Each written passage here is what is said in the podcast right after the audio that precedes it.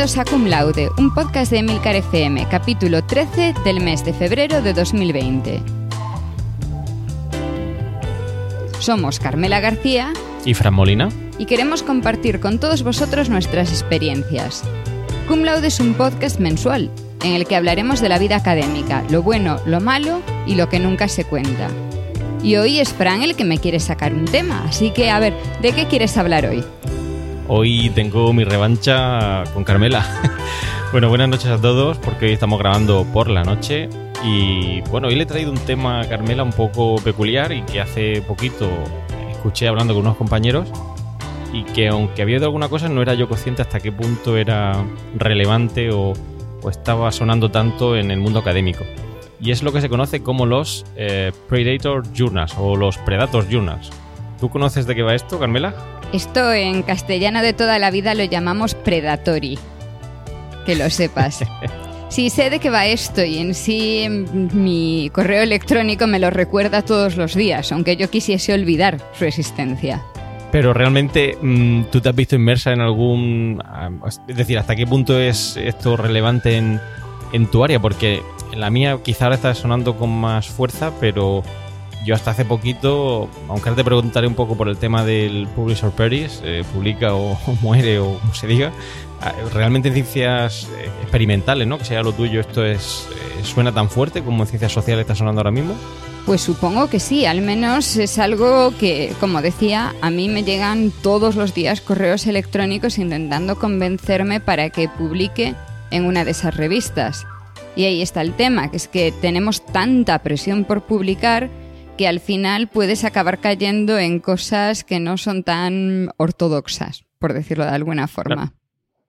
Bueno, no hemos dicho realmente qué es esto de los Predator Journal, pero básicamente serían revistas que no tienen un proceso de revisión anónimo eh, riguroso, eh, en donde, bueno, normalmente colaboran dos, tres revisores dependiendo de la revista, o incluso más, supongo, y donde se persigue que ese artículo que mandamos a revisar a estas revistas pues realmente tenga un nivel científico acorde con los estándares de cada una de estas revistas. Entonces, como bien dice Carmela, a lo que nos hemos sometido muchos académicos es a este email o este email continuo por parte de algunas revistas por tratar de convencernos ¿no? en publicar aquí. A ver, el problema es que realmente, si lo piensas, en muchas de las revistas que se publican artículos, vamos a decir, de verdad, el impacto que realmente tienen es muy bajo. Hay muchos artículos que se han revisado correctamente que reciben una o dos citas en toda su existencia. Y eso es lo normal. La inmensa mayoría de los artículos son citados una o dos veces. El índice de impacto de muchas revistas es uno y algo, si es que llega uno, porque muchas revistas tienen menos.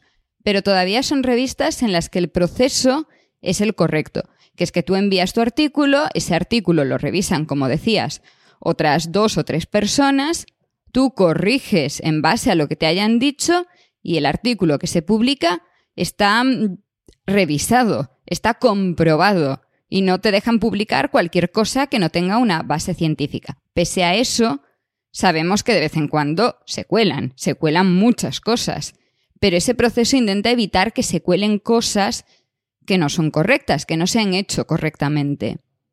En el caso de los predatory, lo que intentan es saltarse ese proceso, acelerar todo mucho y que tú puedas obtener tu, artículo publicado.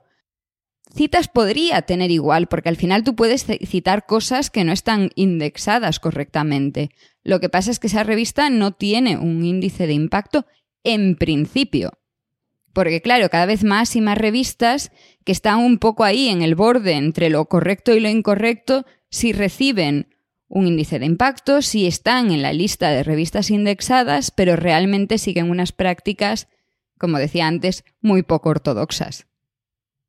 Pero vamos, tú ahora mismo, si tuvieras que mandar un, artículo a, revisar, eh, supongo, quiero pensar que lo primero que haces es ver si ese artículo encaja ¿no? con, el, con el journal, con la revista en la que lo quieres publicar, eh, ajustas, no sé cómo, lo digamos en inglés, en español, ajustarías el, artículo ¿no? para que encajara un poco con la corriente o con la temática de, que se busca en ese journal y, te someterías a ese proceso de revisión, ¿no? Sería el proceso que seguiría. Claro, sí, realmente yo eso es lo que hago. En estos momentos tengo un artículo en proceso de revisión Y es un artículo que lleva meses en proceso de revisión. Pero ese es el tema, yo estoy esperando para la publicación de eso. Si quieres saltártelo, vas por la vía rápida. Cierto es que cada revista tiene un proceso diferente y por eso a veces es muy difícil ver dónde queda esa zona gris. Y hay revistas para todo. O sea, claramente si tienes algo que puedas publicar en Science o Nature, pues sabes que esas son las gordas. Pero si tienes algo que es muy específico de un campo muy pequeño, empieza a ser difícil saber qué revista es la adecuada cuando tienes 200 revistas que tienen prácticamente el mismo nombre. Entonces es mucho más complicado ir detrás, ver quiénes son los editores jefes, ver a qué grupo editorial pertenece e ir viendo las prácticas que realmente se llevan detrás de esa publicación. Sí, yo, te lo preguntaba por eso, porque, claro, yo sí que veo un poco un, cambio en la, en la, dinámica, ¿no? En los procesos de publicación, por lo menos en mi área, en ciencias sociales, quizá, o quizá ya me voy un poquito más mayor, antes no teníamos tanta, o no prestábamos tanta atención al tema del índice de impacto o, al índice H, que como sabes que ya hemos hablado aquí en, en, me ha salido Eureka, en Cum Laude, esto ha sido un poco eh, una cuña. Eh, no le prestábamos tantísima atención como se le presta en, estos momentos, ¿no? Y me sorprendió ver en una de las eh, plazas en las que, bueno, he participado hace poquito, eh, como, bueno, el, candidato, en este caso, pues eh, ponía de manifiesto la relevancia de este listado, porque realmente mostró un listado de revistas que estaban dentro de, este conjunto de Predatory o Predator Journal, que lo que van es, pues eso, a tratar de cazar, porque realmente son las que van cazando autores para que publiquen las revistas. Y ya digo, me sorprendió muchísimo porque mm, hasta la fecha sí que habíamos prestado más atención, digamos, a dónde lo íbamos a publicar, el índice de impacto, etcétera, que es la corriente más actual. Pero ahora parece que no solo vamos a tener que mirar el índice de impacto, sino también si estas revistas son, mm, pues eso, están dentro de este listado, ¿no? Es que pesan mucho las dos cosas. Por una parte, a la hora eso, por ejemplo, de competir por una plaza, se da mucho peso a el impacto de las revistas en las que has publicado. En el caso de ciencias experimentales se dice eso, que si no tienes al menos un Nature no vas a ninguna parte, no vas a conseguir una plaza de, científico titular, para hablar en términos españoles. Em, pero por otra parte tienes eso del peso, del bulto. Entonces, aunque tu trabajo no hayas podido publicarlo en revistas con un impacto alto, entonces, claro, lo que intentas es compensarlo a base de publicar mucho y publicar mucho muy rápido. Cierto es que hay muchas revistas que se han pasado un poco de un lado al otro, o sea, hay revistas de mi campo que estaban ahí un poco en esa línea divisoria entre las dos cosas, durante un tiempo se las consideró predatory, ahora han intentado mejorar sus prácticas y ya han pasado al otro lado, entonces a veces también es muy difícil para el científico elegir correctamente, sobre todo cuando te están ofreciendo publicar en ellas, porque muchas veces también es, que es muy difícil que te cojan los artículos. Entonces, si tienes una revista que te escribe y te dice, hemos visto tu trabajo anterior en no sé qué, vamos a hacer un número especial para esto, ¿tienes algo que querrías enviarnos? Hay mucha gente que antes o después cae. Claro, es que ese es el tema.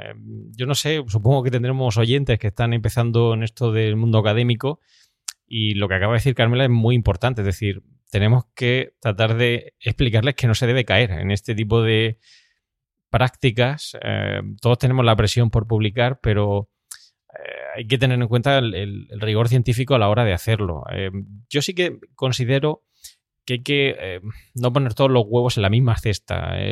yo sí que he percibido un aumento en cuanto al, cómo se alargan los procesos de revisión en las revistas, sobre todo las más importantes, y eso hace, pues bueno, que sobre todo los jóvenes investigadores que ponen todo su esfuerzo y dedicación en conseguir esa publicación en la revista muy, muy relevante, si mientras están esperando esa publicación están de brazos cruzados, eh, puede que se lleven un chasco, ¿no? Porque puede que tarde mucho, puede que incluso la respuesta no sea positiva, sino negativa.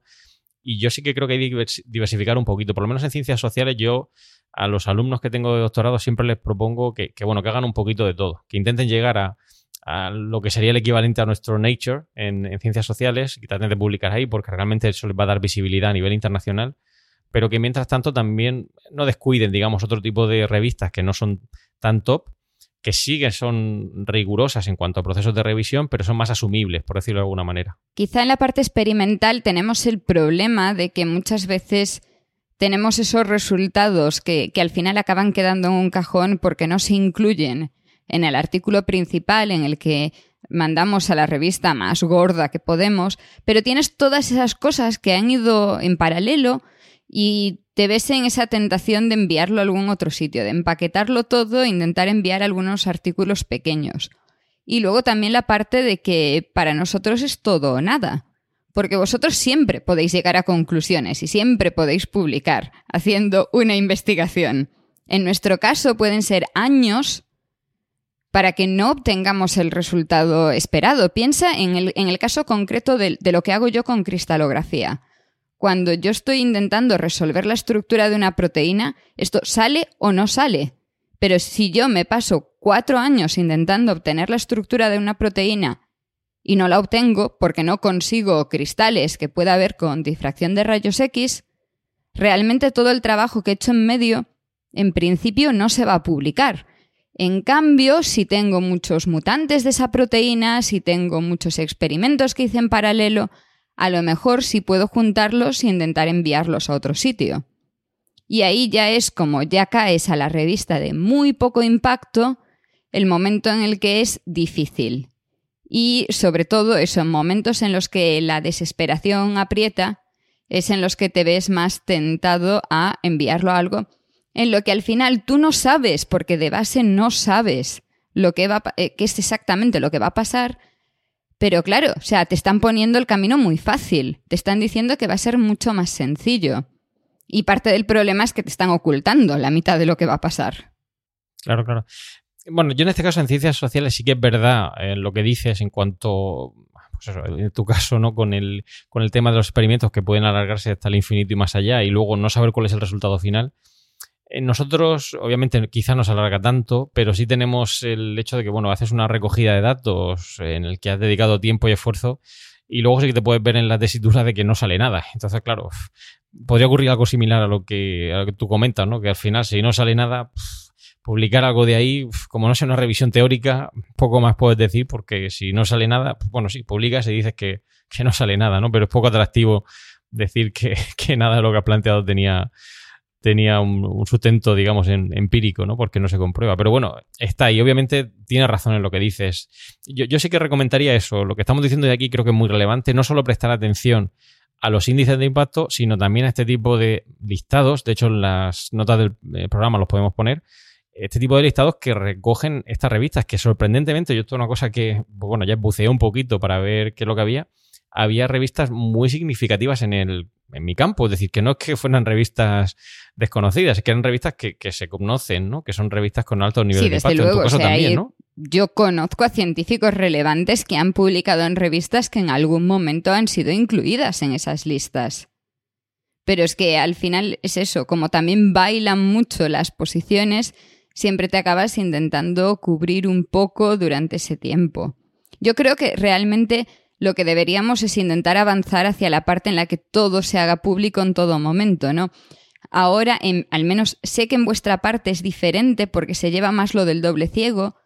En lo mío, lo normal es que todo el mundo sepa quiénes son los autores del artículo, pero los autores no sepan quién lo está revisando. Cada vez más revistas lo que hacen es que una vez que el artículo se acepta y se publica, se dicen los nombres de los revisores y en muchos casos están publicando las revisiones, todos los comentarios que se han intercambiado entre autores y revisores. Y creo que eso es muy importante para hacer el proceso lo más transparente posible.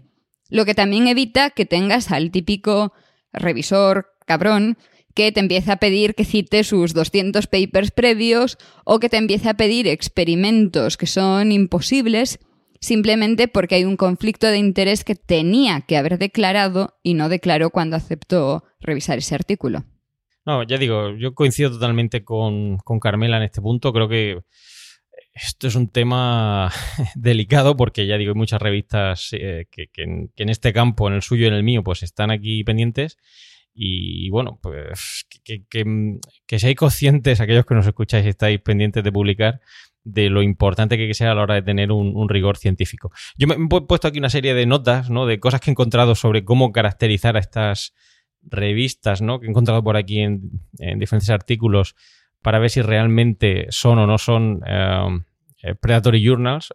Aunque ya digo, hay listados que, hay, ¿no? Pero vamos, eh, vamos a enumerar un poquito alguna de ellas para ver si nos hemos encontrado Carmela o yo mismo con alguna de ellas y la vamos comentando por aquí. Y, si os parece, ¿no? Pues vamos viendo si, si, os encontráis con alguna de estas situaciones, pues que dudéis un poquito porque veréis que algunas de ellas surgen, em, pues a veces de manera inesperada, una vez que ya incluso el artículo está, está aceptado. Así que bueno, vamos a poner, si te parece bien, Carmela, que las enumeremos un poquito. Tú ve diciendo y yo voy comentando. Vale. Bueno, vamos a ponerlo en situación, vamos a ver, supongamos que estáis en el campo que sea, por poner uno, yo que sé, imaginaros que estáis analizando, eh, yo que sé, una manera de reducir el nerviosismo de las zarigüeyas y no sabéis qué hacer, pues bueno, vamos a ver si os encontráis con cosas como las que vamos a poner aquí en el proceso de publicación. Por ejemplo, eh, cobrar tarifas exorbitantes por la publicación de artículos em, a la hora de revisar. ¿Tú te has visto en esta situación de que te hayan pedido pagar después de aceptar el artículo? Es que para mí eso es lo normal. Todas las revistas en ciencias experimentales, o sea, casi todas las revistas en ciencias experimentales te cobran por publicar artículos. Hay algunas que no y suelen ser revistas que van asociadas a mm, sociedades científicas pero la inmensa mayoría te cobran y te cobran una burrada. La diferencia para nosotros es si te lo cobran una vez que se ha publicado el artículo, que es lo normal, y con unas tasas fijas que vienen muy detalladas en la web de la revista, o si te están pidiendo que pagues por adelantado, porque algunas de estas revistas dudosas te piden que pagues una mm, fianza, un depósito, en el proceso de revisión. Pero esa, vamos, por lo que yo entiendo, cuando dicen tarifas exorbitantes, es que se salen de lo normal. Supongo que vosotros tendréis unas tarifas más o menos, no digo pactadas, ¿no? O previsibles. Cuando aparecen estas tarifas exorbitantes que ponemos aquí, eh, serán que te llevas la sorpresa, ¿no? Una vez que ya confías en que va a salir la publicación, entonces cuando te dicen, es como cuando vas a comer, ¿no? Un restaurante y piensas que te van a cobrar 20 euros por menú, pero luego resulta que en lugar de 20 te cobran 60 o 80. A ver, es que las tarifas varían muchísimo entre revistas. Yo he pagado, bueno, yo he pagado, mi grupo ha pagado por, por publicaciones a lo mejor, no sé, 200 o 300 euros y por otras publicaciones, un artículo en concreto, recuerdo la factura, eran 5.000 euros. Porque claro, te cobran por página, te cobran por figura en color, lo nuestro implica un montón de figuras en color. Pero claro, es eso, hay una tabla de precios detallada. No es tanto el cuánto, porque este tipo de revistas normalmente se mueven en eso, un par de miles de euros, pero es más el, el, que te lo digan antes o no y en qué momento te lo cobren y cómo de transparente sea ese cobro. Claro, yo creo que irá por ahí, ¿no? Es decir, no es irse a comer a un restaurante de comida rápida y que en lugar de 9 o 10 euros el menú te cobren 50, ¿no? Es decir, en este caso sería cuando os encontráis, eh, si en vuestra área, como en el caso de Carmela, os encontráis en una situación similar, pues si prevéis que el, importe va a ser uno, pues que no se duplique o triplique, porque eso denotaría que hay algo raro, como, como comentamos aquí en, el, en la revista, ¿no? También ahí quería añadir un par de cosas, sobre todo para los más jóvenes investigadores, que es que si, se está en un país, como están muchos de nuestros oyentes, en el que los fondos para investigar son muy limitados, existe la posibilidad de comunicárselo a las revistas y muchas revistas ofrecen descuentos para esas situaciones. También, por ejemplo, cuando te ofreces para revisar artículos de esa revista, normalmente tienes cierta compensación que suele ser en nivel de descuentos en futuras publicaciones, porque te están animando a que publiques con ellos, lógico. Por otra parte, también hay que tener en cuenta que si pretendes publicar en Open Access, cosa que en principio yo recomiendo a todo el mundo, normalmente eso también suele, a no ser que la revista sea por defecto Open Access, suele implicar un gasto extra. Te suelen decir que si quieres que tu artículo esté disponible de forma libre desde el día 1, vas a tener que pagar y normalmente son entre 500 y 1000 euros más. En el caso de las revistas Open Access sería pues eh, que nosotros efectivamente queremos que esté eh, no esté, digamos, bajo esos parámetros de copyright que podemos acceder o permitir que cualquier persona pueda acceder a ese artículo, ¿no? Y se paga una cuota y estaría de libre disposición para cualquier persona, ¿correcto? El copyright en muchos casos sigue perteneciendo a la revista. Lo que permiten es una descarga gratuita de ese artículo. Algunas revistas sí lo ponen en diferentes formas de, protección, pero y, varía muchísimo entre ellas. Pero lo normal es que em, tienes esas dos formas, ¿no? La tradicional que es que tú pagas o no por publicar y luego el lector paga o una suscripción a la revista o la descarga de ese artículo de forma individual, nosotros lo, normalmente no lo pagamos, lo pagan nuestras bibliotecas y nuestras universidades. Y luego tienes la forma en la que eh, los autores pagan un poco más por adelantado para facilitar esa descarga. Sí, eso, vamos, yo recientemente con el proyecto europeo nos hemos visto en situaciones de este tipo porque a nivel de la comisión nos pedían que hubiera revistas eh, de los que publicábamos que estuvieran en, Open Access eh, para tener, digamos, para difundir el conocimiento y que no fuera propietario, entre comillas, de, la revista, que cualquiera pudiera descargarlo. Podemos hablar de esto en, en el futuro. En sí te diría además que es mejor esperar unos meses para ello, porque existe un plan europeo, el plan S, que supuestamente lo que pretende es obligarnos a todos a publicar exclusivamente en Open Access, cosa que suena muy bonito, pero tiene también sus partes negativas. Sí, ahora hablaré un poquito sobre el pagar por publicar, que es, un, debate que también habría que sacar aquí encima de la mesa, porque ha cambiado un poquito el panorama de las revistas. Y... Pero bueno, ahora, pasamos a esa. Hay una que me encanta, que ya lo hemos mencionado aquí, pero esto es como, si veis algo como esto, sospechar. Y es cuando se dirigen a vosotros por correo electrónico, mandándos un envío masivo que se percibe enseguida como spam para tratar de convenceros de que publiquéis en, esa revista, normalmente en un corto espacio de tiempo. Esto seguro que te, te has visto en ella, ¿no? Es que no los leo, normalmente los, los, puedo ignorar en la primera línea. Sí, realmente lo que te llega es mucho ese eh, vamos a hacer un número especial de lo que sea y queremos tu contribución o gran científica con un trabajo tan relevante. El problema es que normalmente el artículo, porque tienen una, una de estas plantillas predeterminadas en las que lo que hacen es incluir tu nombre e incluir el nombre de un artículo reciente. Y ahí viene uno de, los, mm, de las conexiones con el tema del Open Access, que es que para mí normalmente eligen el último artículo que yo publique de forma totalmente abierta, pero ese no es ni mucho menos uno de los artículos relevantes en mi currículum. Y ahí eso llama mucho la atención. De todas formas, para todos los que hablan castellano, la forma más fácil de identificarlo es cómo la pifian poniendo tu nombre. Porque el software automático para hacer esto no sabe de lo de dos apellidos.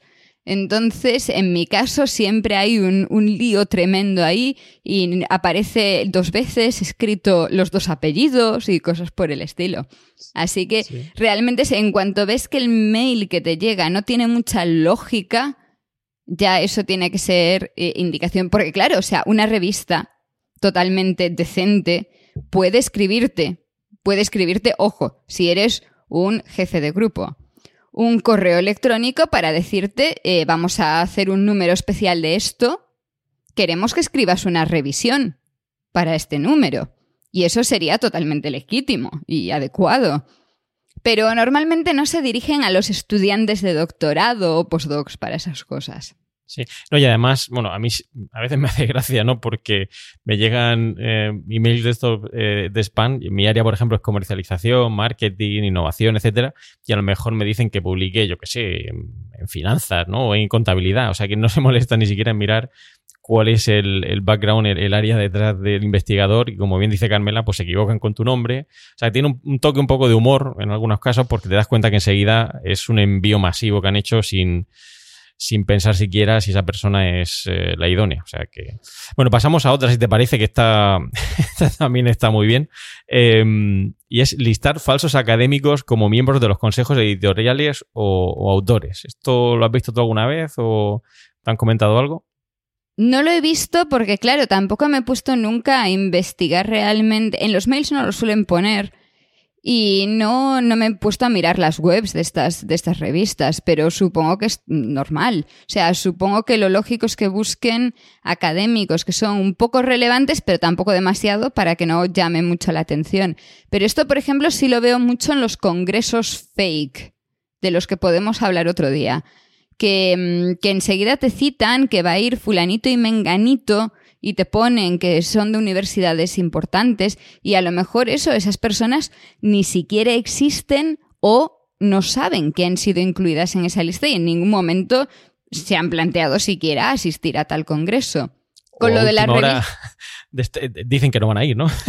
Con lo de las revistas es igual y además eh, también los que sí tienen, porque claro, al final sí necesitan tener a gente que se ocupe de enviar los artículos y todas estas cosas. Normalmente para eso van a gente excesivamente joven. O sea, es como si em, me contactas. No, quizá yo incluso ya soy demasiado vieja para ese, para ese papel. Buscan a gente que se acabe de doctorar justo cuando te acabas de doctorar y te contactan con eso, con el, es que puedes poner en tu currículum que eres editor de nuestra revista súper especializada en el tema de tu tesis. Entonces, claro, así acabas convenciendo a mucha gente porque, claro, a alguien tienes que tener para que haga ese trabajo y normalmente, que es una cosa que mucha gente no sabe, en la mayor parte de las revistas los editores no cobran. Cobran los editores jefes, que son los que están contratados. Pero los editores de cada número, de los temas especiales, no cobran. Cobran solo en, en eso, en las revistas más gordas. Si no, lo hacen científicos que van rotando, se te da ese puesto, lo mantienes cinco años, luego te vas a otra revista. Sí, eso es algo que también tenemos que tocar en, en Cum en alguna ocasión, porque participar en comités editoriales es, eh, aparte de muy interesante y gratificante a todos los niveles, es algo que se hace de manera desinteresada, mucho trabajo y como muy bien ha dicho Carmela, no está remunerado. O sea, que es algo que hacemos por amor al arte pero como digo, es, muy interesante. Otro, otro, que también me encanta es el de, bueno, por lo menos yo en, ciencias sociales lo veo mucho, aunque aquí habla de copiar el diseño visual y el lenguaje de materiales de marketing, etcétera, yo sí que veo que hay revistas que ponen nombres eh, muy, muy parecidos unas a otras, ¿no? Entonces lleva confusión a la hora de publicar, ¿no? Eh, Journal of Management, no sé cuánto, no sé qué, no sé cuánto, no sé qué, y al final eh, parece una revista que no es y confunde un poquito, sobre todo a los que llevan menos tiempo en este mundito, que, piensan que es una revista cuando realmente es otra, ¿no? Eso es muy común y, a ver, entiendo que, que, en tu campo especializado también tenéis nombres de estos muy complejos y, lo pone difícil, pero es que además, em, con todo esto del plan S y lo del Open Access, hay muchas editoriales que lo que han hecho es abrir líneas paralelas de revistas para, para publicar exclusivamente en Open Access. Y ahí ya, ya, claro, se empieza a complicar mucho el tema de los nombres, porque es como una duplicación de la revista con un nombre solo ligeramente diferente. Si a eso le añades que, claro, o sea, mm, no sé, bioquímica o virología. ¿Tú sabes la cantidad de combinaciones que hay para hacer nombres de eso? Entonces, claro, al final tienes que quedarte ahí dudando. Y es que muchas revistas tienen nombres muy parecidos. sí, sí, vamos, yo cada vez veo más... Eh, aparecen revistas que, ya digo, generan confusión. Sería, podrías poner una al lado de otra y difieren en muy poquito. Y sobre todo los que llevan poco tiempo en esto, eh, le genera confusión porque pueden pensar que están publicando en una revista de, mucha reputación cuando realmente pues a lo mejor lleva menos tiempo y está aprovechándose de copiar ese nombre para aprovechar e, ese, gancho. Otra cosa que también aparece mucho en este tipo de revistas es, eh, pues no, dejamos, no, dejar muy claro lo que son los índices de impacto. Esto también aparece con bastante frecuencia porque hay índices de impacto de que todos tenemos en mente em, y hay otros que, bueno, pues están ahí también y es como una forma de, aumentar el, conjunto de índices de impacto para parecer que por tener más es mejor la revista, ¿no? Claro, a ver, diferentes fuentes calculan de forma diferente el índice. Primero, lo calculan de forma ligeramente diferente, porque claro, índice de impacto nosotros lo, lo interpretamos directamente como número de citas medias de cada artículo en el año en esa revista, ¿no? Pero claro, hay muchas más cosas que se tienen en cuenta en, otros índices. Y también qué se cuenta para esas, para esas citas, qué cuenta como cita.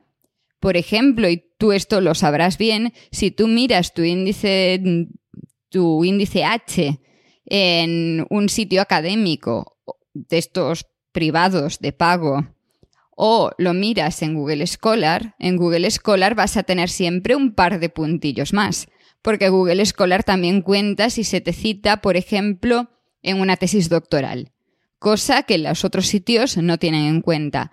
En nuestro caso, lo más común es ir a ver las citas a Scopus y ahí ves además que es que desde que se publica un artículo hasta que se cuentan las citas de ese artículo pasan meses.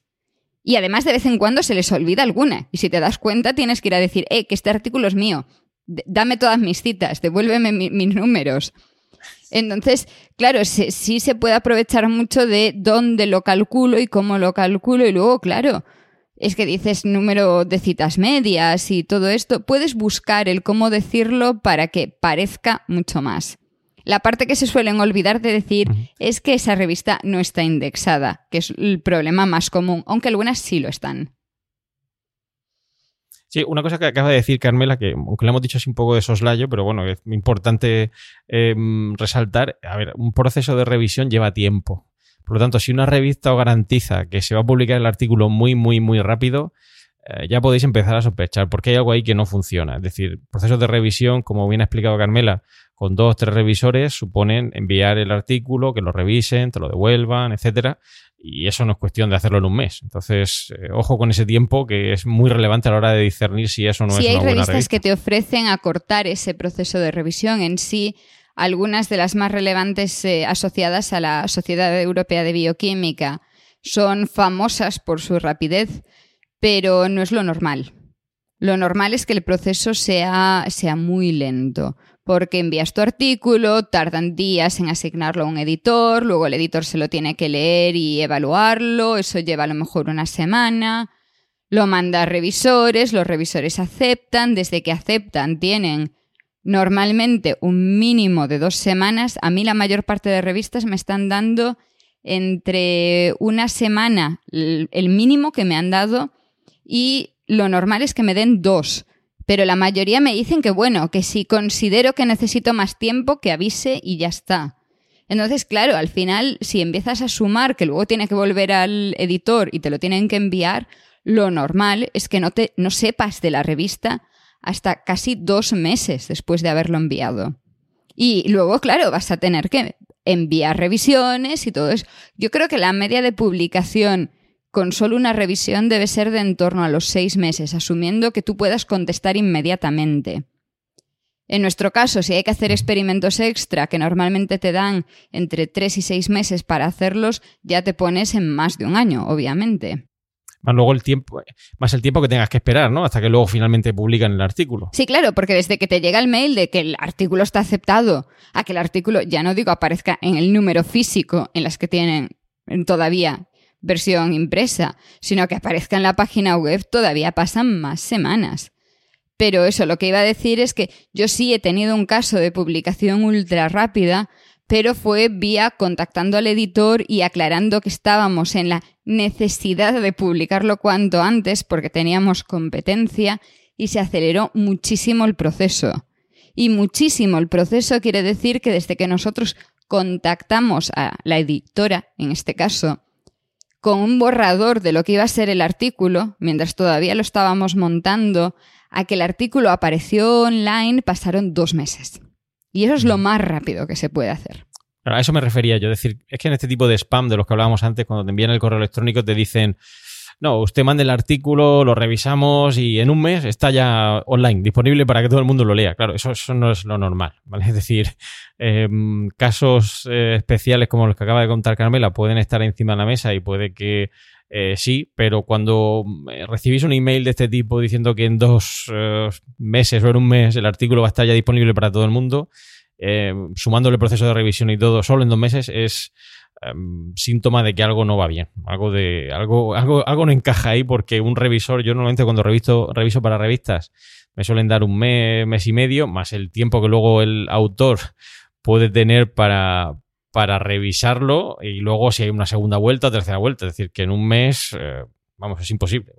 es muy difícil. Eh, por lo menos en mi campo, ¿eh? No, claro, a ver, en lo nuestro eso, quienes te aseguran algo y es algo, o sea, y es una revista fiable, normalmente te dicen que, claro, si tu artículo hace todo sin revisiones, o sea, si te lo aceptasen a la primera, te lo publican en mes y medio o algo por el estilo. Y luego ya que el tiempo extra depende del número de revisiones que tengas y de cuánto tardes tú en reenviarlo, porque eso también en parte está en tu mano. Pero quien te está asegurando ya la publicación y te te da a entender que el artículo se va a aceptar, es mala señal. Pero otra de las cosas que, es muy fácil hacer es ir a mirar qué se ha publicado en esa revista, echarle un ojo a artículos previos, porque normalmente son artículos, eso, muy pobres, pero no muy pobres en contenido, sino en formas que se ve que están muy mal escritos, que se ve que no tienen edición, que dices, pues que nadie se ha dado cuenta en ningún momento que aquí hay una errata tremenda y eso normalmente implica que es que no ha habido una revisión. Otra cosa son las revistas que publican versiones previas, porque hay revistas que mientras se está editando el artículo, una vez que se ha aceptado, publican una, mm, una versión de prueba para que ese contenido esté disponible, pero ya te dicen que bueno, que todavía están haciendo las correcciones eso de pequeños errores y de dar formato y todas esas cosas. Sí, como bien ha dicho Carmela, hay casos y casos, o sea que mirarlo con cautela, pero en cualquier caso, ya digo, las prisas son para ladrones, así que si os ponen periodos cortos de publicación, pues nada. Y ya, bueno, un par de temas ¿no? a tener en cuenta ¿no? en nuestros artículos sobre reducir el nerviosismo de la zarigüeya. Eh, un tema que, que, es importante, ¿no? que yo ha surgido más de una ocasión, que es el tema del modelo de negocio de las revistas, porque si lo pensamos, yo recuerdo cuando empecé a, en esto del mundo académico, que era muy raro, ¿no? Consultar online los, eh, los artículos, tú tenías que irte a la hemeroteca, a la biblioteca, eh, buscar el artículo correspondiente, fotocopiarlo, leerlo, etcétera, y tenía entre comillas, ¿no? cierta lógica, ¿no? Pagar esa suscripción que se está pagando porque te enviaban la revista, la biblioteca, etcétera. Pero hoy en día, pues bueno, tenemos el acceso online, ¿no? Eh, entiendo que obviamente la revista tiene que tener un, modelo de negocio que justifique su razón de ser, ¿no? Pero claro, si a eso le suman lo del pagar por publicar, realmente es un modelo de negocio rentable, ¿no, Carmela? El modelo hay que acabar con él totalmente. A ver, te voy a poner un caso de, de por qué el modelo editorial no funciona y es que, aunque nuestros oyentes todavía van a tardar un poquito en escucharnos, cuando tú y yo estamos grabando tenemos un problema con un coronavirus, que probablemente siga siendo un problema cuando nos escuchen. Y en estos momentos se está demostrando, porque claro, o sea, vosotros estáis escuchando lo que sale en la tele, lo que sale en Twitter y todas estas cosas, pero yo además tengo toda la parte científica. Y se está demostrando que el modelo no funciona.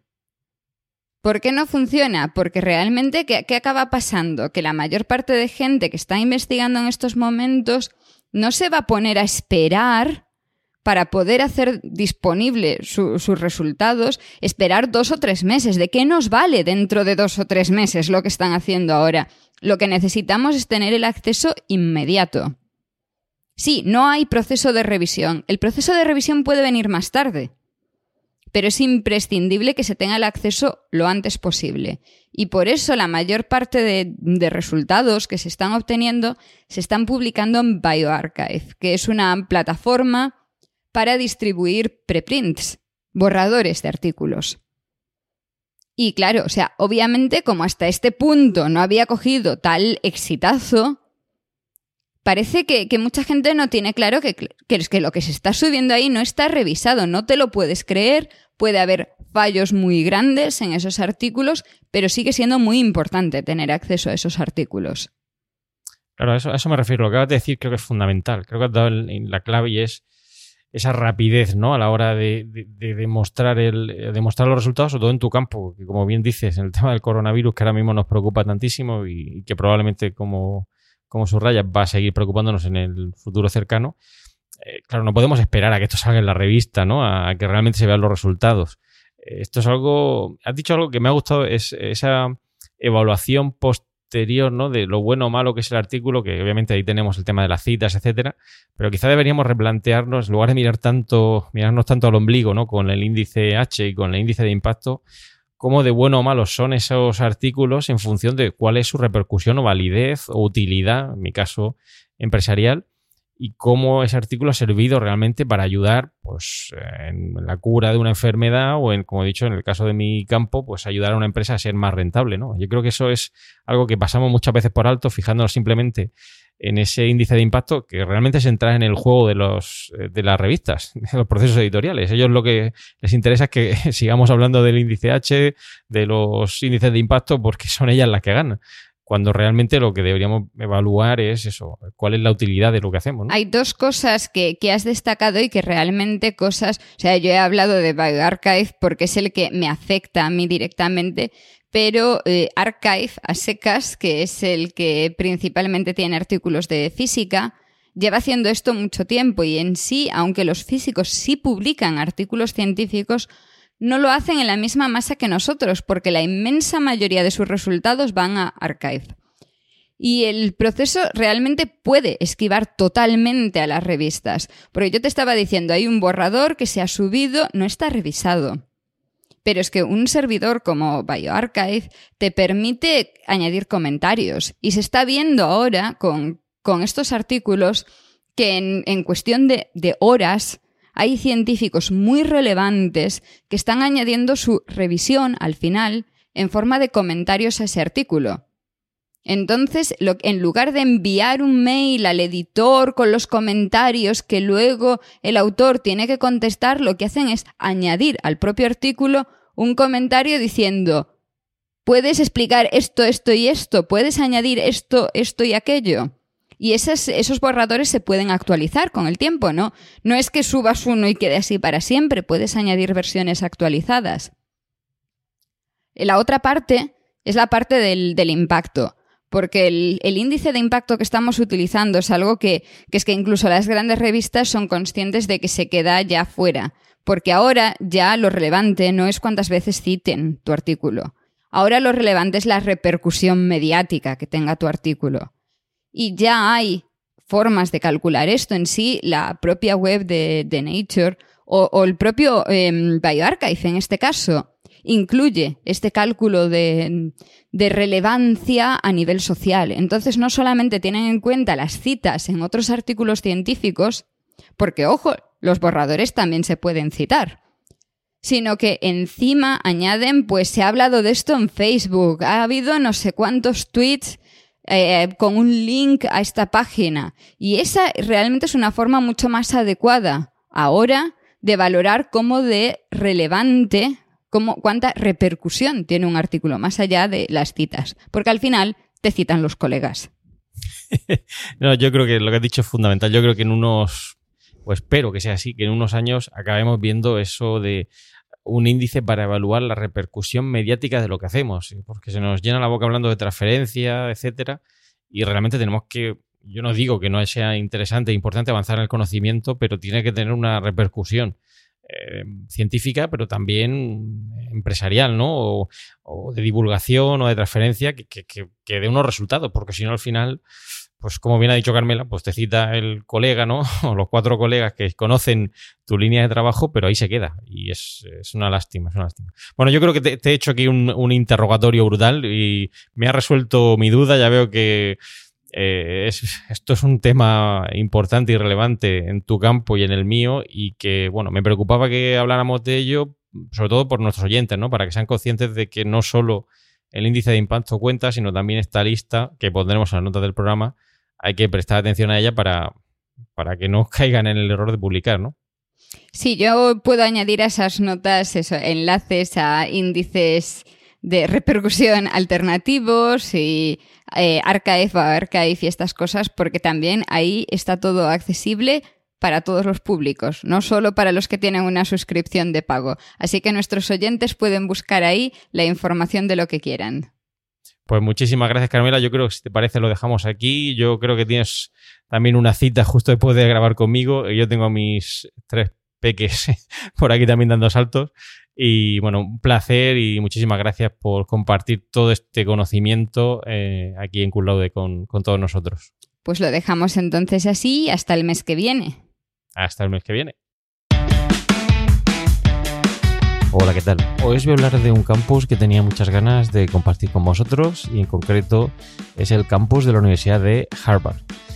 Es un campus eh, que guardo mucho cariño en su visita porque bueno, lo hice durante mi estancia postdoc en Estados Unidos. Eh, fui a un congreso en Boston y tuve la ocasión de bueno, dedicar un par de días eh, posterior al congreso a moverme un poquito por, por la ciudad y visitar los campus que tenía cerca. Y en concreto, pues bueno, me fui al campus de la Universidad de Harvard, sin duda era una oportunidad única. Y bueno, es un campus, una universidad increíble. Es una universidad que fue fundada en 1636. Como os he dicho, está dentro del área de Boston, en concreto en la ciudad eh, cerquita, en la zona de Cambridge, en el estado de Massachusetts. Y bueno, es una universidad privada. Ah, es según señalan, es el centro de el, centro de enseñanza superior más antiguo de, Estados Unidos y aparece bueno, en prácticamente casi todos los rankings como la universidad más, eh, más importante y si no la primera, pues bueno, una de las más, eh, las más significativas. Eh, cuenta con casi 5.000 profesores y 22.000 alumnos. Os voy a contar un poquito cómo fue mi, visita a este campus, porque bueno, me tuve que desplazar desde la zona de Boston donde estaba alojado y una vez eh, llegué a la zona de Harvard, pues eh, me impresionó mucho. Estaba todo muy organizado, en concreto pues había eh, visitas guiadas por parte de alumnos que te enseñaban el campus durante media hora, una hora más o menos, y te daban los detalles em, más concretos, em, más interesantes de este campus. El campus em, tiene el nombre de, o la universidad tiene el nombre de, eh, Harvard, eh, gracias a su benefactor, que es eh, John Harvard, que según dicen donó pues la mitad de su patrimonio y toda su biblioteca a esta universidad. Y si visitáis este campo veréis que una de las cosas que se suele hacer nada más entrar es tocar el pie de la estatua que, que preside el campus y hay muchas leyendas alrededor de esta estatua. Es eh, sin duda una verdadera ciudad universitaria. Moverse por ese campus, hay zonas para, para relajarse, leer un libro, bancos, sillas, em, tiene mucha vegetación y eso lo hace pues em, muy bonito para pasear, no solo si eres universitario, sino si eres un visitante en la zona cercana. Es una universidad donde es muy difícil entrar para, poder eh, estudiar. tiene un proceso de, selección muy riguroso. Y si es que acaso llegáis a conseguir que os acepten, pues ya sabéis que el precio no va a ser bajo. Está en torno a los 50 mil dólares al año, más alojamiento. O sea que si multiplicáis por el número de años que vais a estar allí, pues sale un buen pellizco.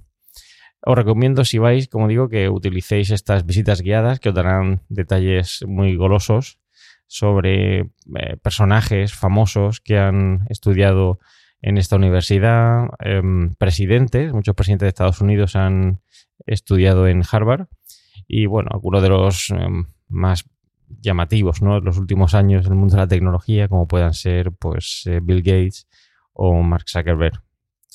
Em, un tema muy interesante del campus de Harvard son los eh, dorms, las residencias que están integradas dentro del campus y que son, pues bueno, parecen casi barracones, diría yo, pero tiene cierto encanto, ¿no? Eh, verlos desde fuera y, ver cómo entran y salen alumnos. Normalmente suelen ser em, alumnos de primer año que, se alojan allí y hay mucha vida universitaria, mucho movimiento en los eh, bares cercanos de alumnos entrando y saliendo como prácticamente en cualquier campus universitario es eh, un campus que además es una universidad que tiene, em, eh, digamos, una recomendación o, o, por lo menos así nos lo contaron, una, una, idea y es que el primer año de estos alumnos eh, lo dediquen a estudiar algo distinto a lo que luego van a hacer desde un punto de vista profesional. La idea es que, bueno, prácticamente sean capaces de mantener una conversación de otro tema distinto al que luego será pues su trabajo. Hay edificios eh, muy bonitos, en concreto hay uno, el Memorial Hall, que a mí me, no sé, me mucho a, las, los edificios que salen en, la saga de Harry Potter, en concreto el, comedor, donde Harry, pues bueno, eh, em, es asignado a una de las casas y donde, bueno, veréis que hay, eh, si tenéis la oportunidad de ir, veréis que tiene bastantes similitudes a, este, a este sitio, digamos, que aparece en la película de Harry Potter. En cuanto al profesorado, pues bueno, es una selección muy rigurosa la que se hace para ser profesor en la Universidad de Harvard. Eh, solo seleccionan a los mejores, pero obviamente es eh, todo un orgullo poder eh, participar, digamos, en ese proceso de enseñanza en este centro de educación superior. No quiero entrar en muchos más detalles lo que serían rankings, etcétera. Simplemente animaros a que si tenéis la ocasión de pasar cerca de la Universidad de Harvard, sin duda, paseéis por sus jardines y, como os he dicho, cojáis estas visitas guiadas que organizan en, el, nada más entrar al campus. Pues nada, un placer. Espero compartir con vosotros otro campus muy próximamente en eh, Cum Laude. Y bueno, esto ha sido todo por hoy. Gracias por escuchar Cum Laude y esperamos tus comentarios sobre estos y otros temas relacionados con la vida académica. Ya sabes que puedes realizar tus comentarios y contactar con nosotros en emilcar.fm barra cum y en los otros medios de contacto que encontrarás en emilcar.fm. Y no olvides escuchar el resto de podcasts de Milcar FM, donde podrás aprender muchos temas interesantes y de actualidad.